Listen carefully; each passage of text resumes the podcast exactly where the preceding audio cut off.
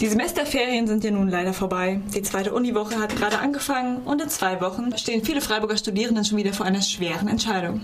Welche Prüfung melde ich an? Die Studierenden der philosophischen, philologischen, der Wirtschafts- und Verhaltenswissenschaftlichen Fakultäten, die in der sogenannten gemeinsamen Kommission, der GECO, zusammengefasst sind, haben dafür nämlich genau eine Woche Zeit. In der Regel die vierte Vorlesungswoche. Dann müssen Sie online anmelden, in welchen Vorlesungen und Seminaren Sie am Ende des Semesters eine Prüfungsleistung absolvieren wollen. Das kann eine Klausur sein, im Zweifelsfall aber auch eine 20-seitige Hausarbeit. Und wenn die einmal angemeldet ist, muss sie über zwei Monate später auch geschrieben werden. Sonst steht durchgefallen in der Leistungsübersicht. Und andersrum, wenn sich jemand aus diesem Grund in der vierten Vorlesungswoche gegen eine Anmeldung entscheidet oder schlicht die Frist verpasst, gibt es am Ende keine Möglichkeit, noch eine Prüfungsleistung machen zu können. Das stört viele Studierende natürlich enorm. So auch Christian, den wir gerade live hier bei uns im Studio haben. Hallo Christian. Danke für die Einladung. Er studiert Englisch auf Lehramt, ja, war lange Zeit im Fakultätsrat der Philologischen Fakultät und hat mit anderen Studierenden nun einen Antrag erarbeitet, in dem sie die Verlängerung der Prüfungsabmeldung fordern. Dann könnte man ganz normal in der vierten Woche alle Prüfungen anmelden, die man potenziell machen möchte. Und wenn man später merkt, dass es doch zu viel wird, oder man sich noch zwischen zwei Veranstaltungen entscheiden wollte, kann man einfach eine wieder abmelden. Habe ich Plan, euren Plan so richtig wiedergegeben? Genau, also um nochmal kurz die Geschichte zu erzählen. Kurz vor Weihnachten rum haben wir uns zusammengesetzt, die studentischen VertreterInnen in den drei Fakultätsräten, haben diesen Antrag ausgearbeitet. Und der Antrag besagt, dass man jegliche Prüfungsleistung noch bis zu 24 Stunden vor der Erbringung der Prüfungsleistung abmelden kann. Das ist der weitreichendste Antrag quasi. Genau. Und wo reichte der Antrag überall ein? Gibt es da Unterschiede zwischen den drei Fakultäten der GECO? Der aktuelle Stand ist so, dass die Anträge eingebracht werden in den Studienkommissionen der drei verschiedenen Fakultäten. Ähm, was in der philologischen Fakultät schon passiert ist, in den beiden anderen Fakultäten bis jetzt noch nicht. Okay, steht aber auch noch auf dem Plan. Ja.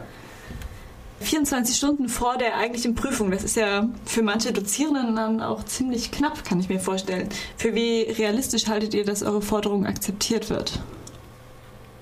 Sehr unrealistisch. Ähm, wir haben gesagt, wir gehen mit diesem 24-Stunden-Modell rein, ähm, weil wir auch wissen, dass es an anderen Fakultäten so gehandhabt wird. Ähm, sind uns aber ziemlich sicher, dadurch, dass bei den Geisteswissenschaften sehr viele Hausarbeiten geschrieben werden, ähm, das wahrscheinlich eher so auf eine Woche vorher herauslaufen wird. Mhm. Und wie weit würdet ihr in die Verhandlungen gehen? Ist eine Woche vorher das, das, Maximum, auf das ihr euch einlasst, oder würdet ihr auch noch weitere Augen zudrücken, um einen Teil des Antrags zumindest durchzubringen? Da haben wir lange drüber diskutiert und wir sind uns einig, dass wir auch noch weiter runtergehen würden. Ähm, wie zum Beispiel, wie es auch an anderen Fakultäten gang und gäbe ist zum Beispiel im Wintersemester, dass man sich bis Ende Januar wieder abmelden kann. Mhm. Ähm, so würden wir uns runterhandeln lassen. Warum ist denn der Zustand, den wir jetzt haben, eigentlich so unhaltbar? Welche Probleme bereitet er? Vor allem vielleicht für Erstis? Das Problem ist, dass man, also gerade im ersten Semester, man ist komplett neu an der Universität, man weiß noch nicht, was einen erwartet und sich dann in der vierten Woche verpflichten, für eine Prüfungsleistung anzumelden, obwohl man noch nicht im Uni-Alltag angekommen ist, nicht weiß, wie viel Druck auf einen ausgeübt werden kann. Ähm, es ist wirklich schwierig, sich da festzuentscheiden und es kann immer irgendwas passieren, sodass man eine Prüfungsleistung nicht antreten kann. Ähm, des Weiteren haben wir einfach sehr, sehr viele verschiedene Möglichkeiten, uns auch hier an der Universität zu engagieren, was auch sehr viel Arbeit ist. Man kann einfach zwischendrin merken, dass diese Leistungen nicht mehr zu erbringen sind, sobald man einen gewissen Zeitdruck hinten dran mhm. hat. Also jegliche Flexibilität ähm, wird dann quasi nicht mehr, nicht mehr möglich äh, gemacht durch, diesen, durch die momentane Regelung. Wie, aber du hast ja eben schon mal gesagt, an anderen Fakultäten ist es ganz anders. Da kann man sich 24 Stunden vorher tatsächlich noch abmelden. Und an anderen Unis soll es ja sogar in den gleichen Fächern äh, wie hier ähm, genauso möglich sein, dass man eine Prüfung später noch abmelden kann. Wie argumentiert die GECO eigentlich, wenn sie sagt, dass die Prüfungsanmeldungen gar nicht anders organisiert werden könnten als in der vierten Vorlesungswoche? Es gibt im Großen und Ganzen zwei verschiedene Argumentationsstränge der GECO. Der eine ist, dass eine, Ab eine spätere Abmeldung viel mehr Bü Bürokratie ist. ähm, was wir einfach nicht sehen, denn wir melden uns online an, deswegen kann man sich auch online wieder abmelden.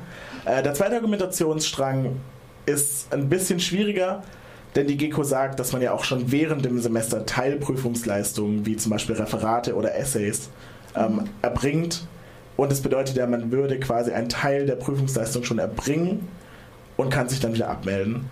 Ähm, das sehen wir allerdings auch ein bisschen anders, denn meistens haben die meisten Seminare oder Vorlesungen eine große Prüfungsleistung nochmal ja. zum Ende des Seminars oder der Vorlesung, wie zum Beispiel Hausarbeiten oder Klausuren oder mündliche Prüfungen. Mhm.